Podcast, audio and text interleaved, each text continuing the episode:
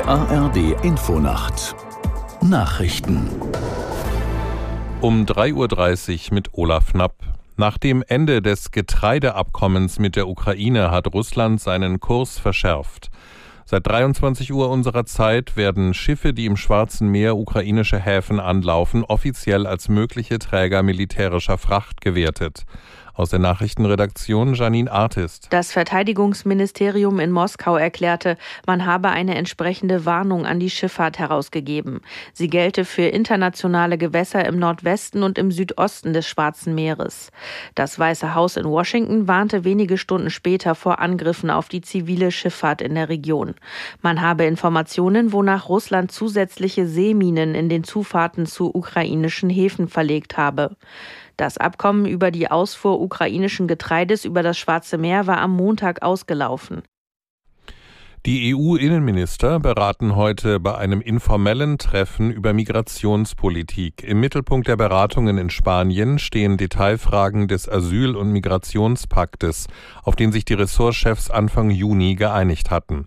Dabei geht es unter anderem um die Seenotrettung, mögliche neue Fluchtrouten und die Zusammenarbeit mit Herkunfts- und Transitländern.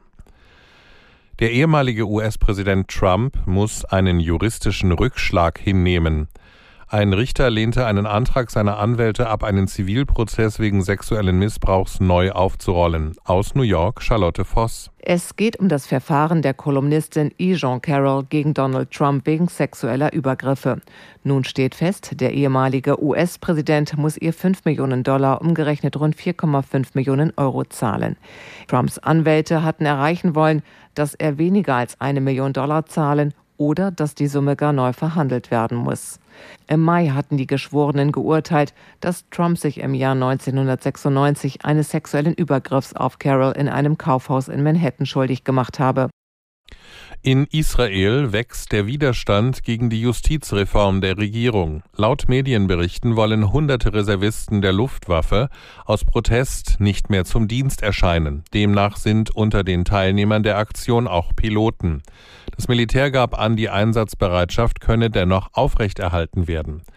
Mit der Justizreform will die Regierung Netanyahu die Befugnisse des obersten Gerichts einschränken. Gegen das Projekt kommt es seit Monaten zu Protesten.